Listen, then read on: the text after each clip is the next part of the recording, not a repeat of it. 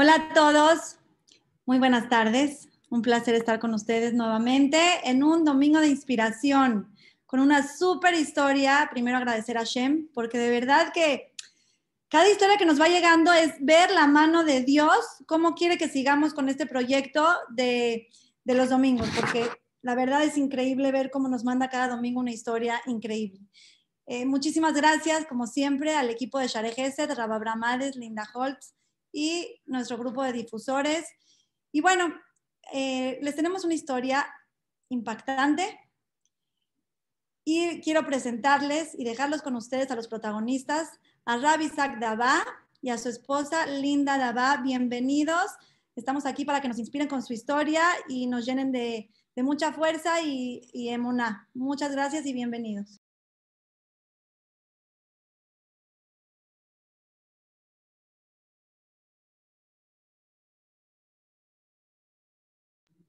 Ya pueden, hay que abrir, hay que abrir el micrófono para que se, para que se escuchen. No, no les deja, a ver un segundito.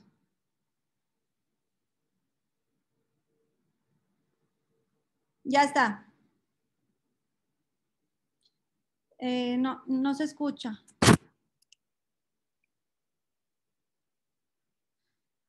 Eh, yo no escucho. ¿Ustedes se, se, se escucha? ¿Me pueden escribir en el chat si escuchan? No.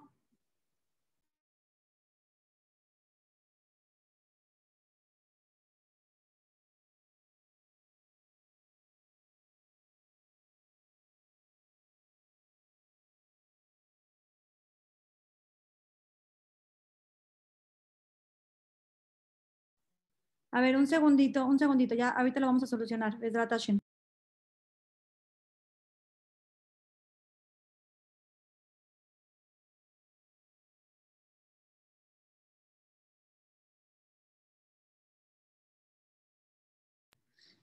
No, rarísimo, pero no se escucha. Puede ser.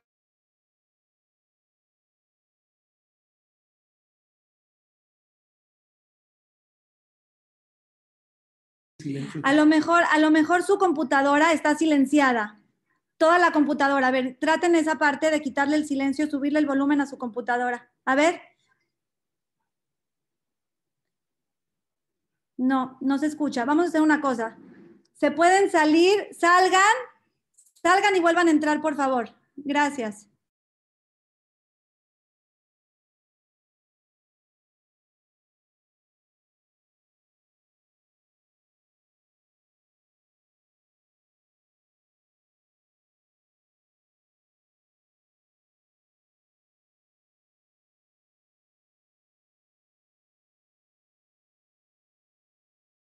A ver, dicen que aprieten la, flechita del micrófono en la computadora.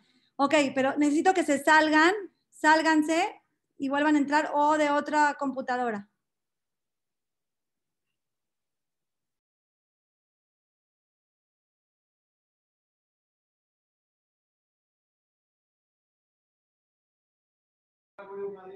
Voy a hablar.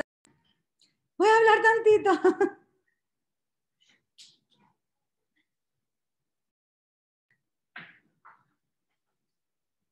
Bueno, quiero contarles de mientras que se arregla esto, como les digo que siempre vemos la mano de Hashem.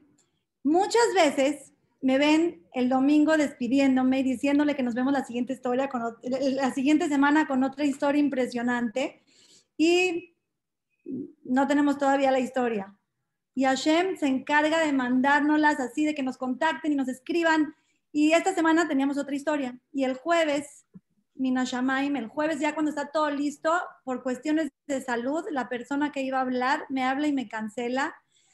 Y no sabíamos qué hacer. Y nosotros siempre tenemos emuná porque nunca nos ha dejado. Hashem nos va a ayudar y Hashem nos mandó esta increíble historia. ¿Por qué les platico esto?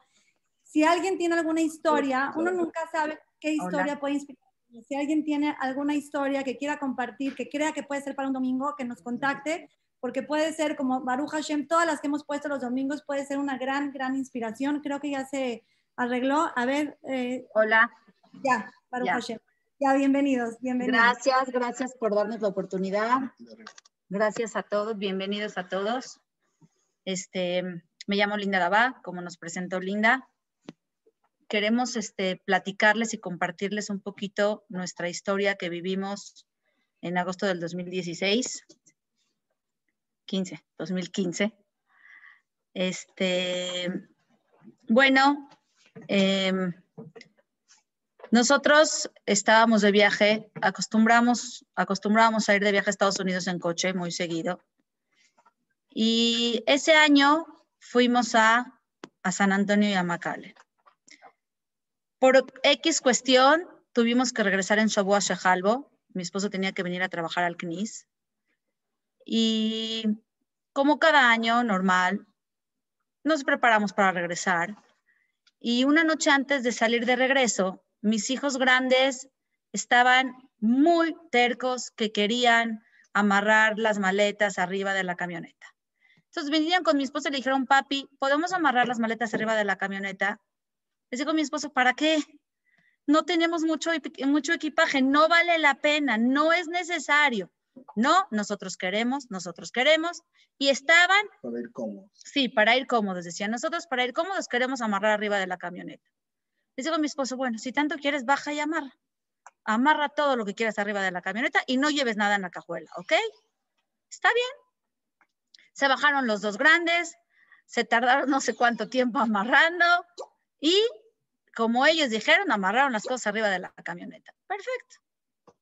Nos dormimos, al otro día en la mañana nos levantamos, a las seis de la mañana, y nos preparamos y salimos al camino. Íbamos manejando, cruzamos la frontera, son como 12 horas más o menos, entre 10 12 horas, depende de la velocidad, de McAllen a México. Y íbamos como bien, Baruch Hashem, todo bien, los niños tranquilos, ya saben, se pelean, gritan, risas, así, comen, echan relajo.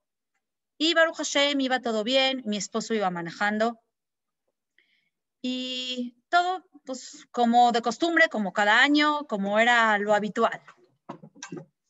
Como eso de las tres y media de la tarde más o menos, Em, ¿Alguien levantó la mano por algo especial? O? Ah, ok. Este, como eso de las tres y media de la tarde, mi esposo dijo, ¿sabes qué? Necesitamos cargar gasolina, linda. Vamos a pararnos a cargar gasolina. Y bajaron todos los niños al baño a despabilarse. Y me dice mi esposo, ¿sabes qué, linda? Estoy muy cansada. Dice, no eres malita, cámbiame, maneja tú.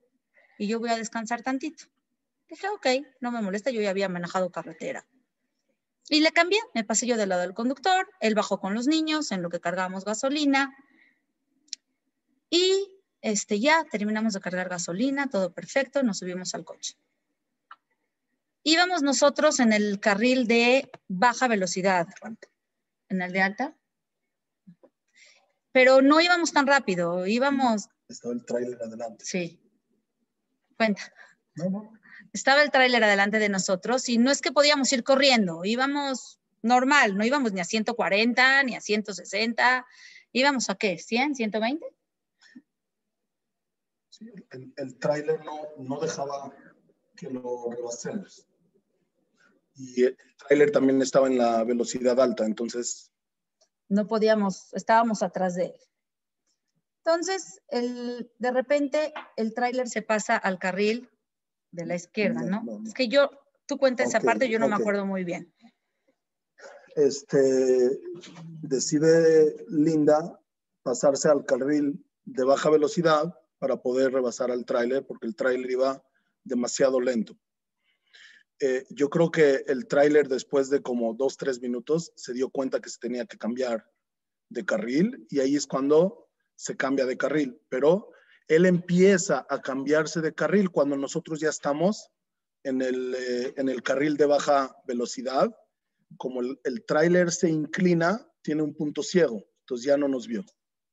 Ok, entonces está por adelante la parte de la cabina del tráiler y por atrás la parte de la cola del tráiler y nosotros estamos como que en medio, como que no podemos, cuando nosotros vemos que el tráiler no se dio cuenta que nos pasamos y se, se está pasando de carril, no puedo acelerar, pues porque adelante está la cabina. Y no puedo frenar, pues porque atrás está pasando.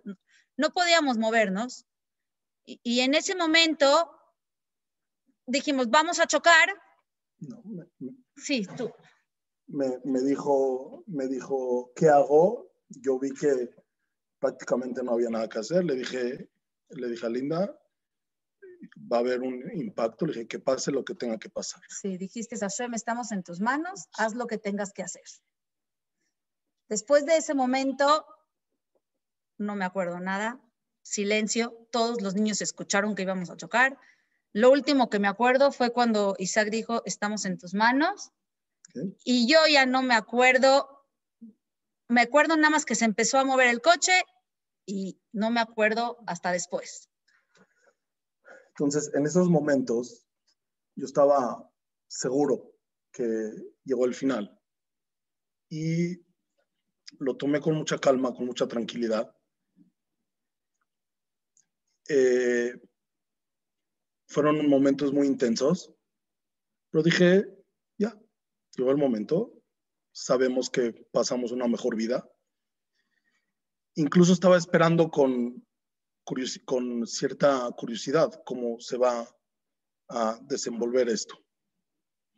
Se impacta la camioneta, nos damos vuelta, la parte trasera de la camioneta pega con el tráiler nos saca totalmente del camino y Baruch Hashem cae la camioneta parada. Entonces, eh, aquí quiero hacer mención de algo que creo que es importante.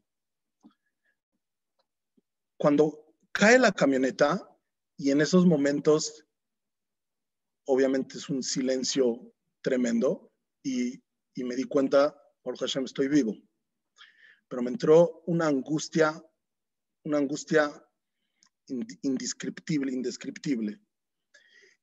Cuando, cuando reacciono que yo estoy vivo y entra en mi mente que Barminan, Barminan, algún, alguno de mis hijos, este, me cuesta trabajo incluso expresarlo. Entonces dije en voz alta, fue incluso mucho, mucho, la angustia fue mucho mayor de cuando pensaba yo que ya había llegado el, el fin. Entonces dije, voy a decir el nombre de todos y quiero que me respondan. Dije el nombre de cada uno. Eh, Baruch Hashem respondieron. Y. No, eh, creo que es importante que sepan que íbamos mis siete hijos, mi esposo y yo. O sea, los que íbamos adentro. Perdón. Entonces mencioné el, el nombre de cada uno cuando me respondieron, dije, Baruch Hashem, vivos están. Entonces, ahorita ya la pregunta es, eh, ¿qué daños sufrió cada uno? Y volteó a ver a mi esposa y le digo, ¿cómo estás? Me dice, bien, pero la veo sangrando, la cara desfigurada. Este, no sé si pueden mostrar la imagen del coche de adentro.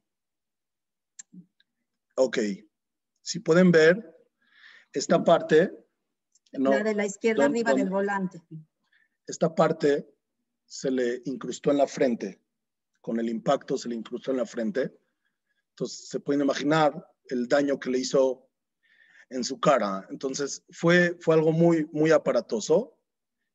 Y todos tratamos de salir del coche porque empezó a salir humo y el tanque estaba más lleno, no teníamos ni 20 minutos que, que acabamos de llenar gasolina. Ni una puerta se podía abrir, la única puerta que abrió fue la mía.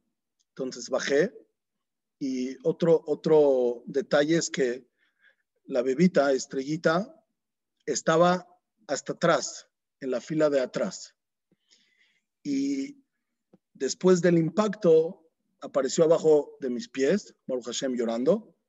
Eh, cuando estaba llorando, pues era la señal de que está viva y completa. Sí sufrió, se abrió el, pie, pero entonces bajo yo, pero la puerta del conductor no se podía abrir. Las dos puertas de atrás estaban atoradas porque se, se descuadró la camioneta, entonces no había manera de abrirla. Entonces, estoy yo abajo desesperado, viendo cómo puedo sacarlos.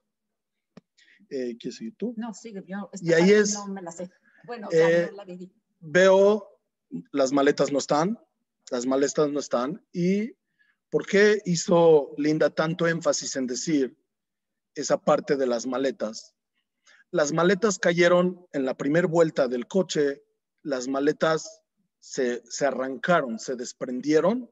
Fueron del amortiguador. Y eso, Baruch Hashem, amortiguó y provocó que nos aplastó totalmente. Y pudo dar otra, otra vuelta el coche. Entonces, es un factor importante. Incluso, normalmente aquí estas camionetas tienen dos este, varillas para poder amarrar. Se arrancaron totalmente las, las varillas, ya no están. Y bueno, pensamos que eso de alguna manera amortiguó el, el, el golpe. Sí, solo se aplastó de donde yo estaba, que no llegaban las maletas hasta adelante. Todo lo demás se quedó Baruch Hashem intacto. Este, veo que se empiezan a parar coches. Se paran coches y les digo, por favor, ayúdenme a abrir las puertas. Forzaron ellos las puertas, casi casi las arrancaron. Y uno de los coches que estaba ahí dice, yo los vi a ustedes eh, cargando gasolina. Y me llamó mucho la atención. Obvio, somos Yehudim, nos vemos diferentes, estamos vestidos diferentes Dice, me llamó la kipa, su gorrita, me llamó mucho la atención y sentí así que son gente especial, gente diferente. Ellos vieron cómo la camioneta se impactó y dice, seguramente nadie quedó vivo, pero vieron a la bebita, dice, la bebita ha de estar en su sillita amarrada y puede ser que es la única que sobrevivió. Entonces, ellos bajaron con la idea de que Barminan no había nadie que sobrevivió y la única que sobrevivió es la bebita. Entonces iban por la bebita, mamás bajaron a agarrar la bebita. Entonces cuando ven que bajé yo del coche y les estoy pidiendo ayuda y empezaron a salir del coche, no, no lo podían creer. No podían creer que Baruch Hashem estaban saliendo todos del coche. Ok, eh, después de unos segundos o minutos o no sé cuánto tiempo, cuando mi esposo me pregunta, ¿estás bien? Y yo le dije que sí, yo no me acuerdo que le dije que sí. Ni sabías, no, no, no sabías que te pasó nada, ¿no? Sí, no, no captaba qué me estaba pasando hasta que siento que me grita mi hijo y mi esposo, bájate del coche, como que siento que me empiezan a mover y yo estaba recargada en el volante y no, no, no estaba captando, no, no reaccionaba, estaba como oída, no entendía qué pasaba. De repente me bajan del coche, yo tenía una falda negra y una top negro estaba rojo de tanta sangre que tenía.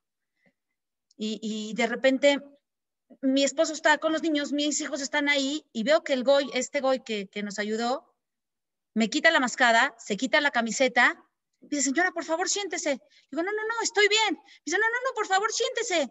Y, me amarró fuerte y, ah, y no veía. Perdí, perdí, la audición de la visión de un ojo y, le, y yo le dije a mi esposo, papi, estoy ciega, pero los niños están vivos. Baruch Hashem, estoy ciega, pero están vivos los niños. No importa que no veo, pero que están vivos. Agarró este goy y me amarró fuertísimo la cabeza y me tapó el ojo que no veía. Y, yo escuchaba que lloraba mi bebita y le decía, a ver, pásenme a Estrellita, tráiganmela para acá. Y, el goy me decía, por favor, señora, se lo pido, siéntese, por favor. Nadie había, o sea, él, porque vio el golpe, pero yo no captaba que estaba mal. Yo dije, seguro me abrí o, cualquier cosa, no, no sentía el dolor, no sentía, estaba como en una nube de adrenalina, no entendía qué estaba pasando. Mi bebita llorando y, otra cosa que pasó es que Barco el coche no explotó, tenía todas las tendencias por el golpe que se dio que el tanque de gasolina explotó y Baruch Hashem dejó de salir humo. Sí, no. hay manera de explicar cómo, milagrosamente no explotó el coche. Entonces, yo me acuerdo que le dije a mi hijo, pásame mi celular busca el celular en el coche y dije, tengo que activar mi cabeza. Si no la activo, no sé si puedo pensar, no sé si me puedo acordar de las cosas, no sé si me voy a morir, no sé si me voy a quedar dormida. No entendía qué pasaba, entonces agarré el celular y dije, a ver, el teléfono de mi mamá es 5. En vez de buscarlo, trataba como de pensarlo para, tratar de, de, que si estoy bien o no estoy bien o no entendía. Entonces le marco a mi mamá y le digo, ma, ¿qué pasó? Nos accidentamos. Nos accidentamos, chocamos. Y digo, no, ma, todos estamos bien. ¿Se seguro están bien? Sí, todos estamos bien. Yo no entendía la magnitud de lo que estaba pasando. Entonces me dice mi mamá, no, vamos por ustedes, no sé qué, bueno, déjame hablar. Le marqué a mi cuñado, a mis cuñados les marcamos, mi cuñado aquí empezó a movilizarse para mandar lo necesario, mi cuñado Zuri agarró el coche, dijo, vamos a ir por ustedes.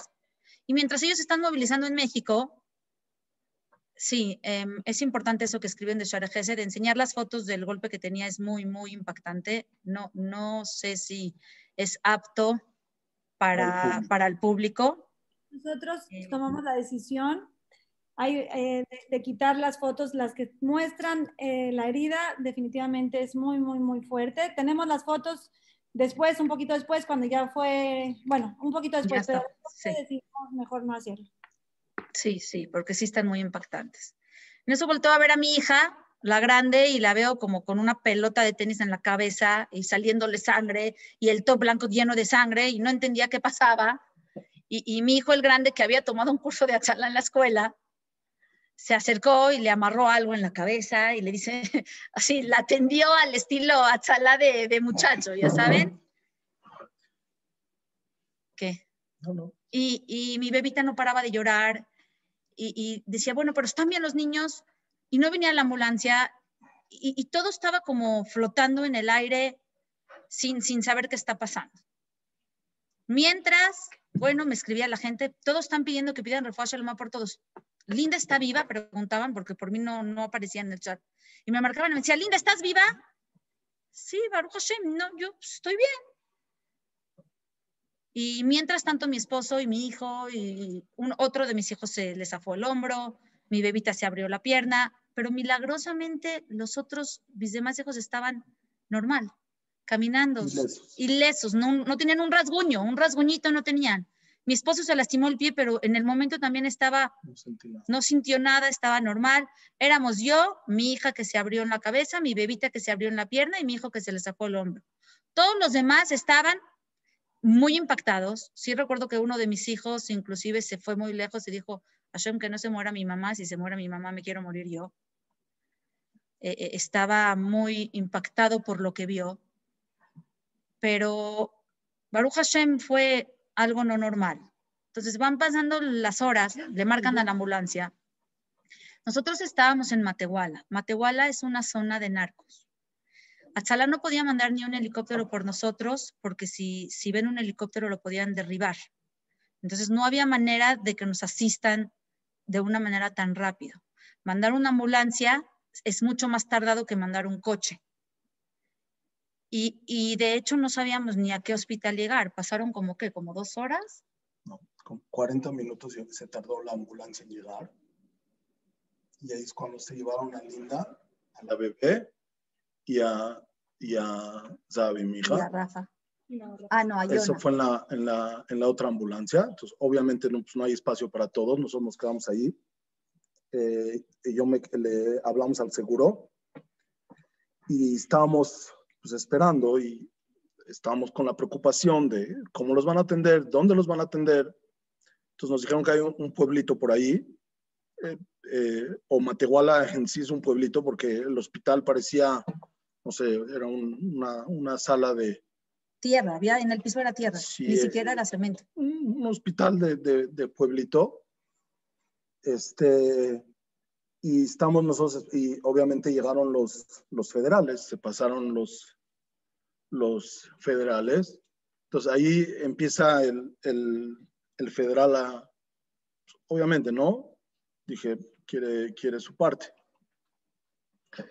Entonces me dice, sabe que después de eso tenemos que llevar a su esposa al Ministerio Público porque pues, tiene que declarar, nos tiene, tenemos que tener la certeza que no hubo una mala intención, etcétera es jueves, es, era 7 de Av, eh, era Shabbat y luego venía Tisha B'Av. Dije, pues, ¿cómo? Yo no sé cuánto tiempo va a durar eso. Le dije, oficial, haga lo que tenga que hacer, pero no, queremos asistir al, al, misterio. O sea, le queda muy claro que fue un, un accidente, somos una familia regular, normal.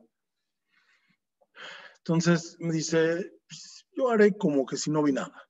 Yo voy a hacer como que si no vi nada. Eh, ve que pues, me estoy metiendo la mano a la cartera, dije, pues, obvio, esto tiene un costo. No sé, yo creo que me veía tan mal que me dijo, señor, que no, de, quite, no, no saque la cartera. Usted ahorita va a necesitar más ese dinero que yo. Yo voy a hacer, no voy a levantar ni un acta.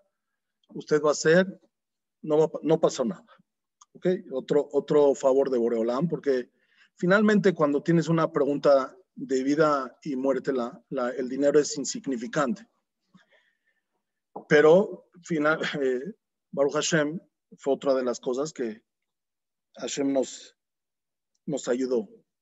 Eh, como dijimos, empezaron a, a, parar gente y la gente vio que todos los bultos, las maletas, quedaron atrás. Entonces, he escuchado que en muchas situaciones se para la gente, pero para ellos es una oportunidad.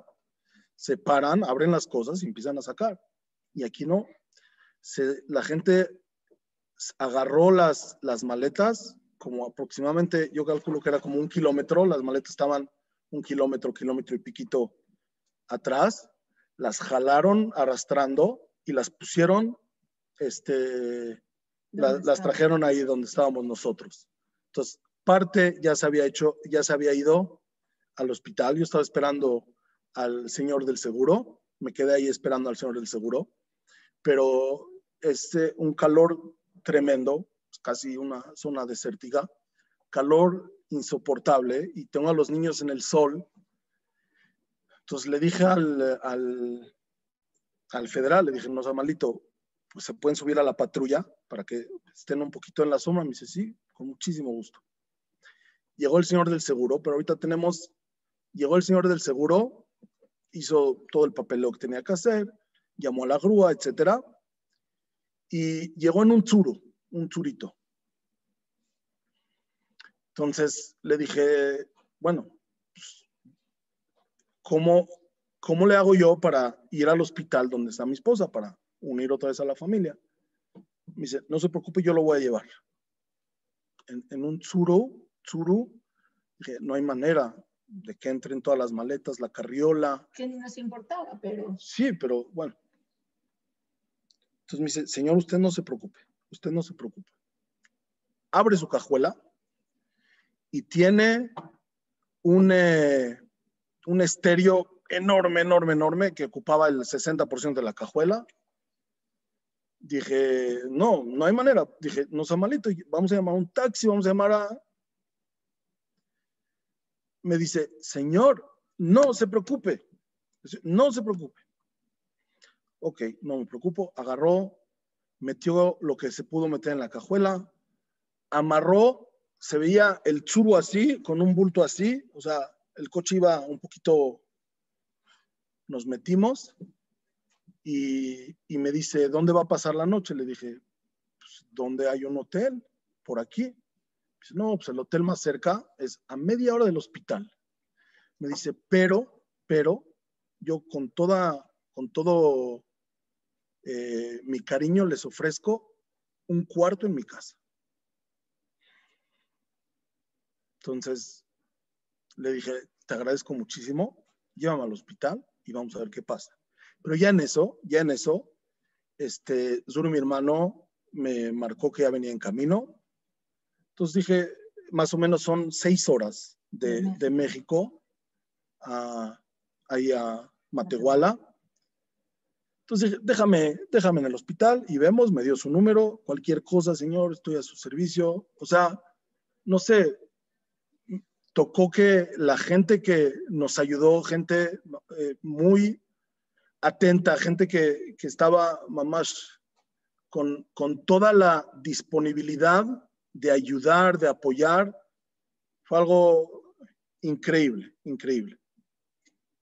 Así es. Mientras en el hospital, en lo que mi esposo está en todo esto, llego yo al hospital y veo a un doctor que me dice, señora, le vamos a coser. Yo tuve, me abrí la cabeza de un lado y tuve toda la disfiguración del otro lado. Entonces veo que me dicen, vamos a coserla. Y mientras escucho llorar a mi bebé y, luego me dicen, es cambio de turno, a la mitad de la costura se van.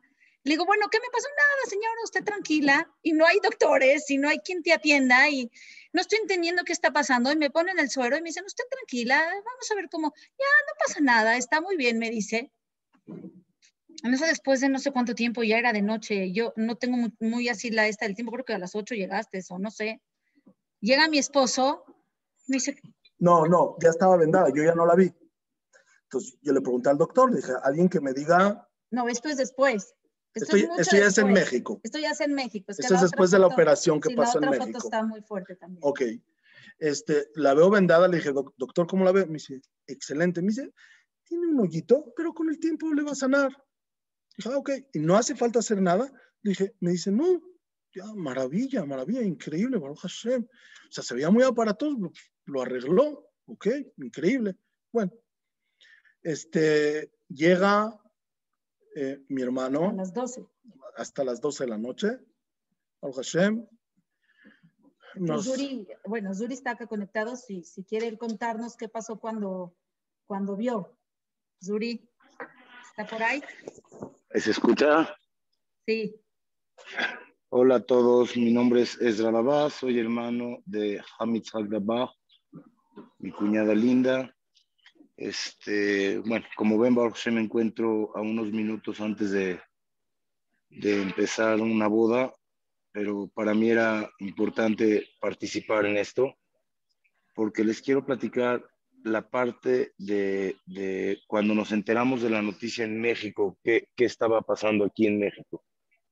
La verdad es que yo estaba en una, en una reunión de trabajo y en el chat empezaban a mandar, en el chat familiar empezaban a mandar y a mandar y a mandar y a mandar las, las fotos y me, me estaba, me estaba desconcentrando. Entonces yo lo que hice fue este, guardar el teléfono en el celular. No, no pensé que se trataba de algo así. El celular lo guardé en un cajón. Eh, entonces, después de seis, siete llamadas muy, muy insistentes, veo que tengo siete llamadas perdidas de mi esposa. Y fue cuando le contesté le pregunté, le dije, ¿qué pasó, niña? ¿Por qué con tanta insistencia? Me dice, ¿qué? ¿No estás viendo el chat? ¿No estás viendo lo que pasó? Dije, no, pero platícame. Dice, Isaac, tu hermano tuvo un accidente muy, muy fuerte y estamos muy preocupados porque creemos que no nos están hablando con la verdad.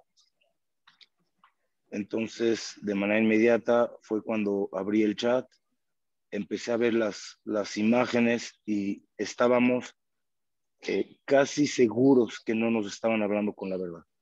Porque al ver esas imágenes era imposible, imposible de que los daños sean tan menores.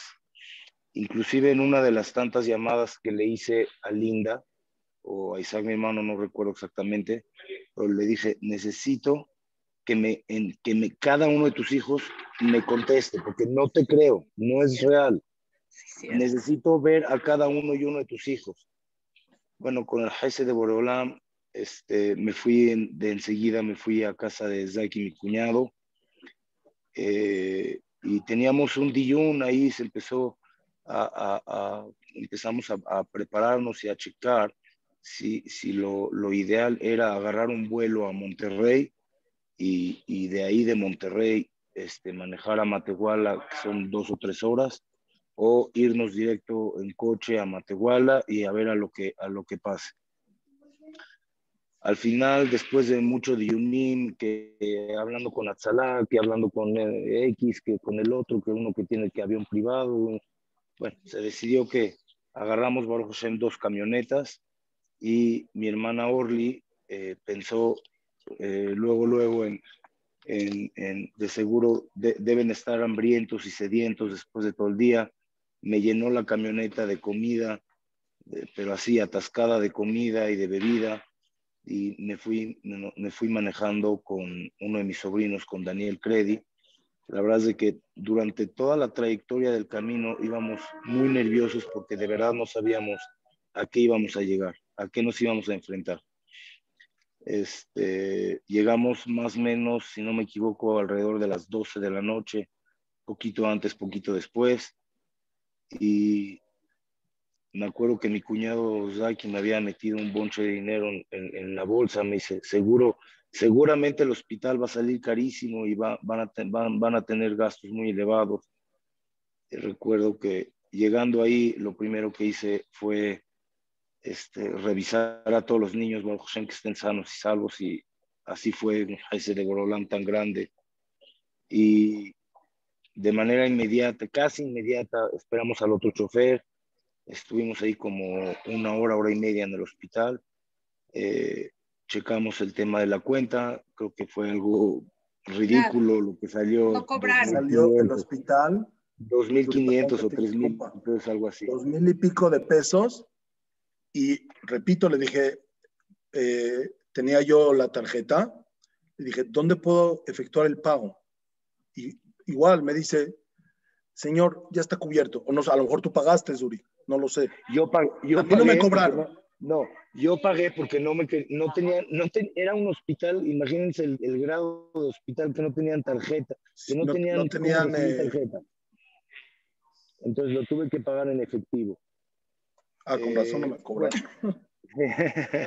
sí, yo lo había pagado ya en efectivo. En dólares fue como 2.500 pesos, son como 150, Cien- 120 100, dólares. 120, 130 dólares. Sí. algo muy insignificativo.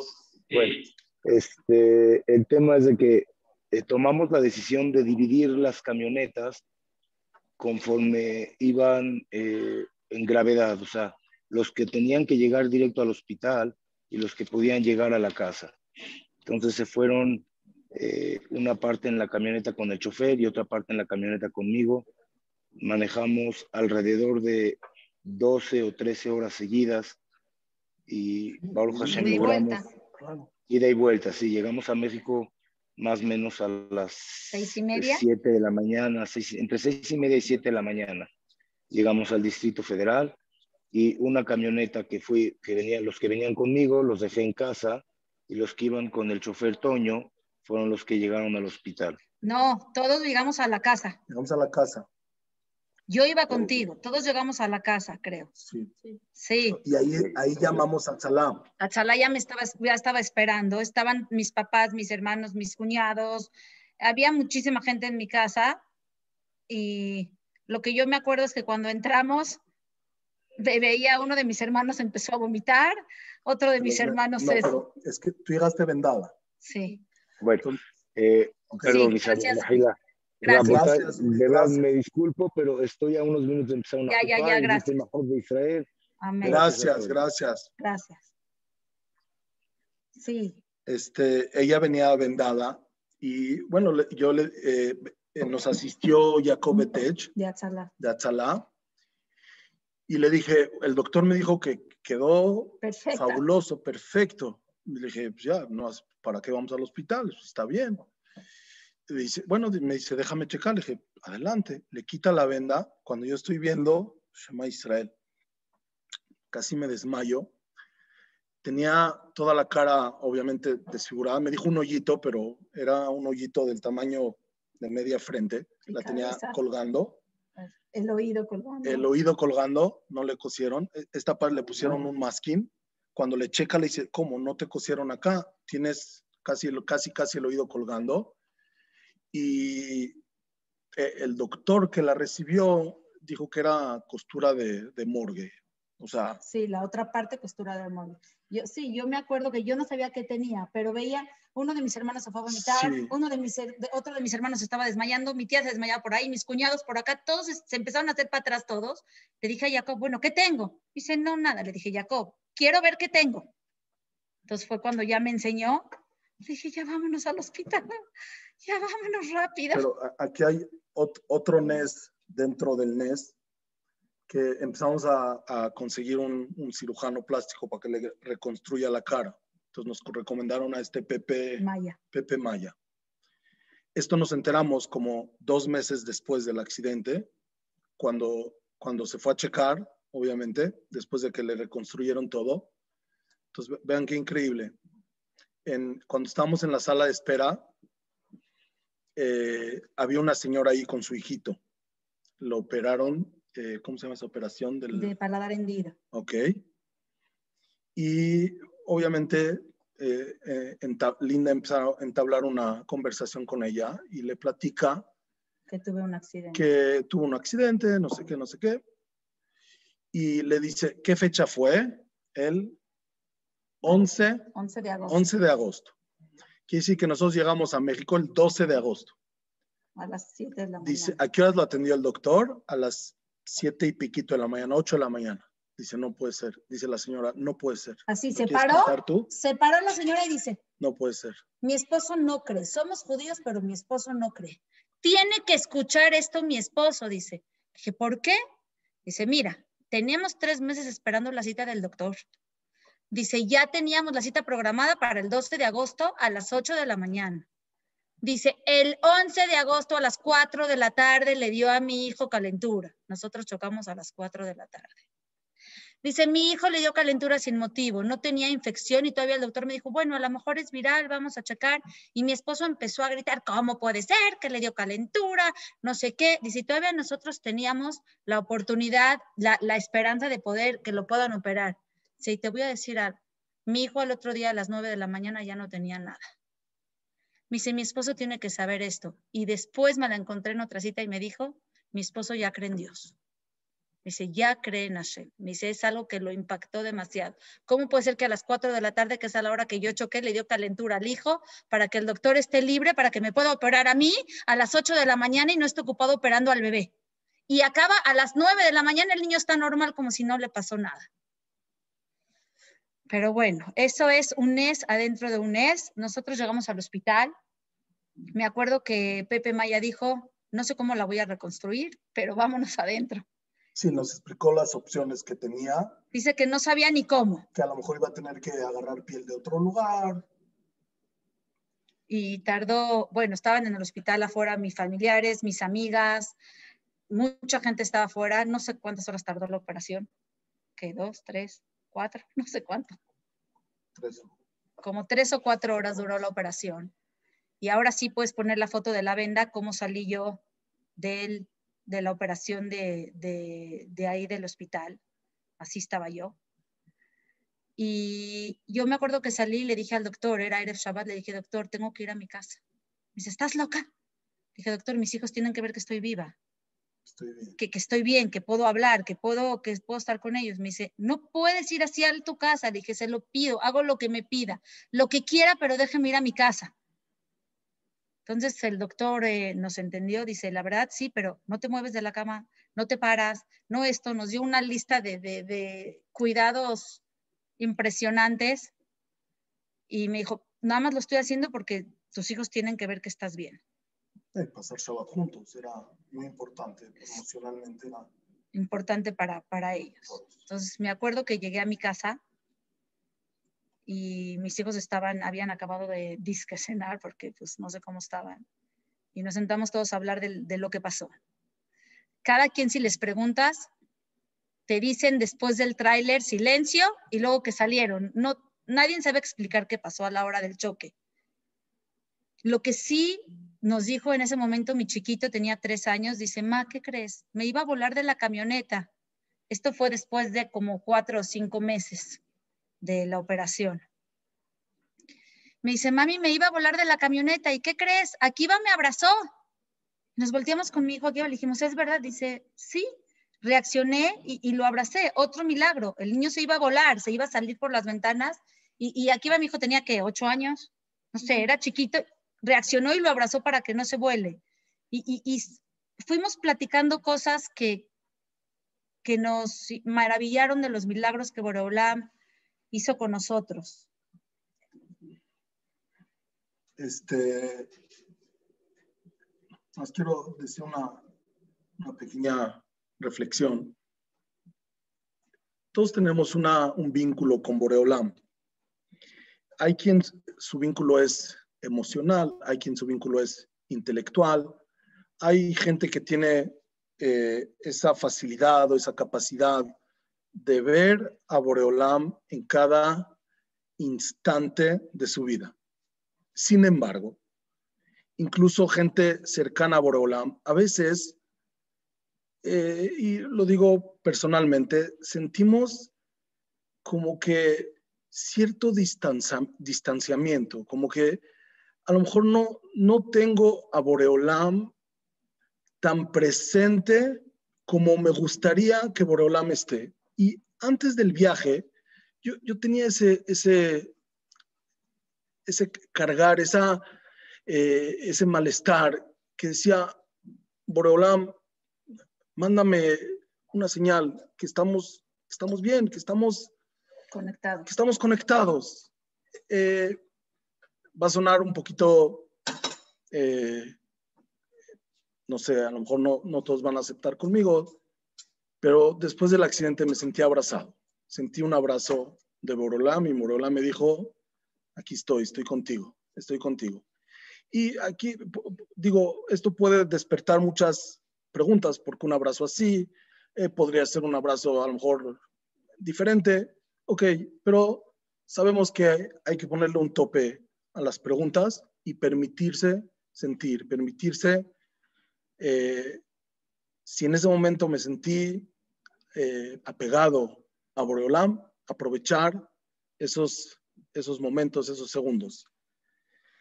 Eh, otras dos cosas que me gustaría enfatizar es que la rutina de la vida es muy poderosa, es muy poderosa. Una persona puede pasar situaciones de vida y muerte, literal, de vida y muerte. Y en ese momento se, despiertan muchos sentimientos, se despiertan muchas emociones, y tú dices, no, mi vida va a cambiar, eh, voy a aprovechar más. La experiencia más fuerte que puede vivir un ser humano, desgraciadamente, el tiempo, para bien y para mal, para bien y para mal, el tiempo hace lo suyo y el tiempo hace que el sentir que tuviste en aquel momento, después de dos meses, después de tres meses, después de cuatro meses, regresas a la rutina normal. Por eso dice el pasuk, mi hajam veishmorele. ¿Quién es el sabio que pueda guardar estos momentos? Poder guardar estos momentos hasde Hashem, para que puedan reflexionar en los favores que nos hace a nosotros Boreolam. Eh, otra cosa que me gustaría mencionar es que tu- tuvo secuelas el accidente. Eh, mi esposa sufrió de dolores de cabeza muy fuertes, muy intensos durante mucho tiempo. Incluso, incluso tuvimos, tuvimos que, que viajar a Estados Unidos a checarla. Eh, le dieron cierta medicina para cuando le agarran esos ataques tan fuertes de, de dolores que pueda mitigarlos de alguna manera. Y hubo un tiempo, hubo un tiempo que le era imposible, literal, imposible tener contacto, que en su cabeza tenga contacto incluso con la tela más delgada. No podía, no podía. Entonces, obviamente el Kisui Roche, peluca, ni que se hable, creo que un año entero no pudo usar peluca. Entonces, obviamente usaba Kisui, usaba una pañoleta mascada. Sin embargo, la mascada, por, por, esto, por estas cuestiones, estaban como dos o tres dedos. Más. Al principio más. Bueno, pero luego la- toda la parte donde sufrió la, la, pasó la cirugía quedó tan sensible de tal manera que durante varios meses era imposible de Tapar. que se cubra. Entonces, aquí había una shela, había una pregunta alágica, si puede salir a la calle.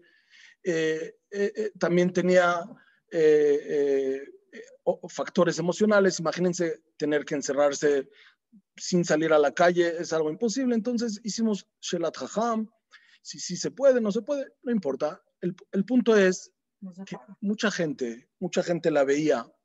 Incluso recibimos el siguiente comentario. Eh, yo creo, a- así le dijo, alguien que escuchó que ha bajado su nivel de religión y a lo mejor tiene cierta rebeldía por el choque que pasamos y por eso ya no se quiere tapar el pelo. Entonces, aquí es donde quiero hacer un llamado de la Dun le Kabzehut Juzgar para juzgar bien. para bien, juzgar para bien. Porque nosotros no, no sabemos lo que está pasando el otro, no sabemos qué situación, incluso si a nuestros ojos nos parece que no está bien, pero respetar el sentir y el criterio del otro. No todo el que no piensa como yo o no todo el que no está de acuerdo exactamente con mis ideas, eso quiere decir que es más religioso, menos religioso, mejor persona o peor persona. Vamos a tratar de respetar, de respetar las, las diferentes maneras de pensar. Cada uno vive su yahadut, su judaísmo de una manera diferente. Y es lo, lo increíble que hay en el judaísmo, que hay tantas maneras, tantas formas para que cada uno vaya agarrando ese yadut, porque finalmente, finalmente está escrito al final de Masejet Megillah que después, de, después de 120 años, cuando una persona llega al mundo venidero, entonces que Hashem hace un círculo, un círculo a los tzadikim, y todos, todos señalan y dice, Ze Hashem kivinulo. Ese, este es el Boreolam que tanto anhelamos durante esta vida de conectarnos y de conocerle. Entonces, escuché una vez, ¿por qué, por qué en círculo? El, en, el, en el círculo tenemos 360 grados, tenemos 360 grados. Quiere decir que cada uno apunta de una dirección diferente, pero todo llega al centro. Quiere decir que no hay una manera específica de cómo trabajar a Boreolam, no hay una manera específica de cómo servir a Boreolam. Y cuando, después de 120 años nos vamos a dar cuenta, ah, la intención de, la, cuál la, la intención de este individuo, ¿cuál era? Sea Hashem Kivinulo, este es el Hashem que nosotros estamos tratando de acercarnos a él. Entonces, tratar de respetar y tener esa empatía al dolor del prójimo y la Dunle Kapzehut.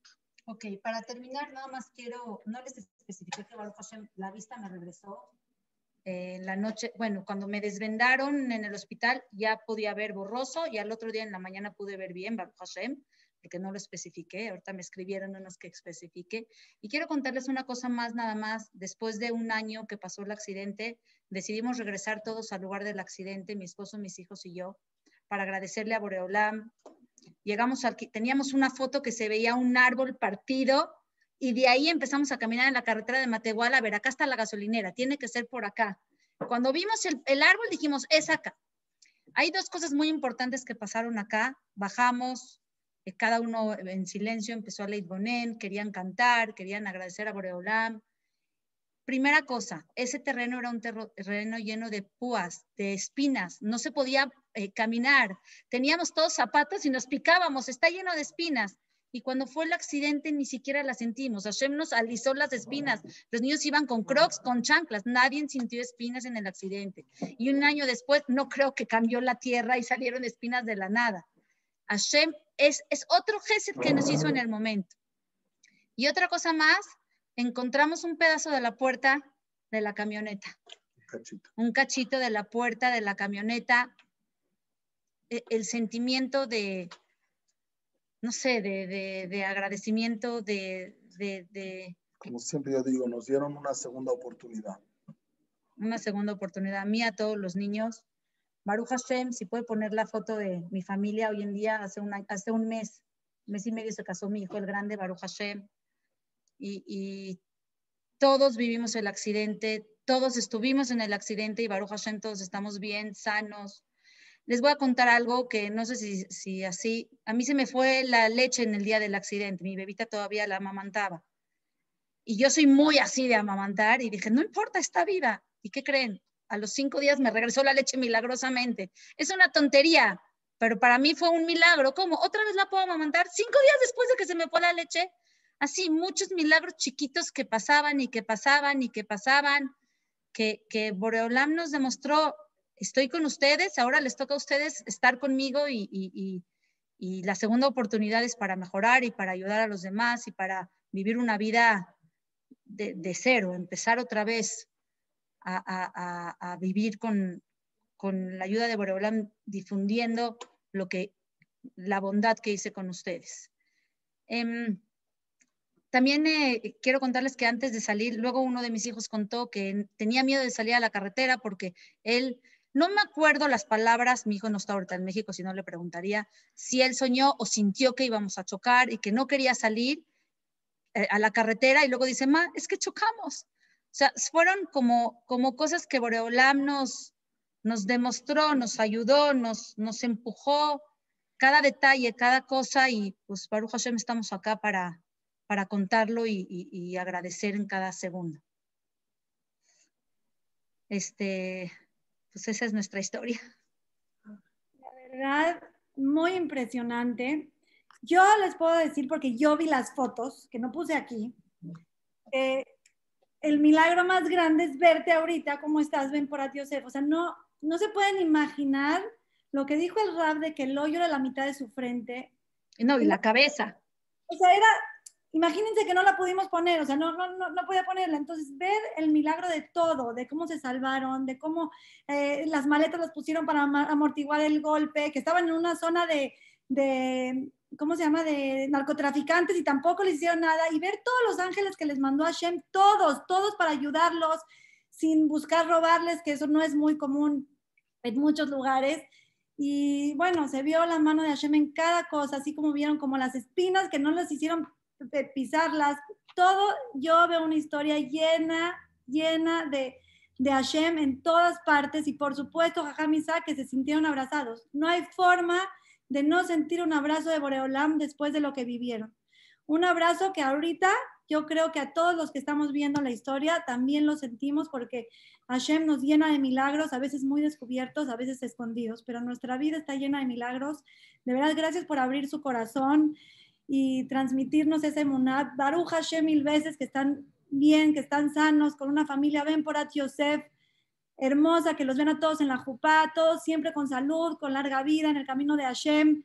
Y quería comentar algo que, que nos habías contado, que el hilo, esta, esta, parte me impactó, que el hilo que usaron en el hospital ese rascuachón, que el hilo que usaron para coserte era hilo de plástico que usaban para las autopistas. O sea, de verdad llegaron a un lugar ¿Cómo? Está, apagado el micrófono, está apagado el micrófono. Si quieren, lo pueden prender, lo pueden prender si quieren decir algo. Me impactó, o sea, de verdad, de verdad llegaron a un lugar que también, que hayan salido de ahí, Baruch Hashem bien, ya fue otro milagro, o sea, de verdad. Y bueno, quiero decir que yo conozco personalmente al doctor eh, José Maya y tiene la ayuda de Boreolam y podemos verlo, ven por a Diosef en tu cara, que tu cara siempre irradia alegría y puras cosas bonitas. Besrat Hashem, otra vez gracias por llenarnos de moná y por compartir el abrazo que sintieron ustedes de Hashem y hacernoslo sentir hoy a nosotros. Que Hashem les dé larga vida. Gracias por este gran Kiddush Hashem y que solo compartamos alegrías. Muchísimas gracias por la gran lección de vida. Y muchísimas gracias a todos. Muchas gracias por un domingo más. Ya les digo que siempre Hashem nos llena de historias. Si tienen una historia que creen que podemos compartir e iluminar las vidas de los demás, no duden en compartirnoslas. Si no llega el Mashiach la siguiente semana, nos vemos con otro domingo de historias impresionantes para llenarnos de apego a Hashem. Que tengan una hermosa semana y un hermoso mes. Jodesh Tov, lleno de alegría. Besrat Hashem.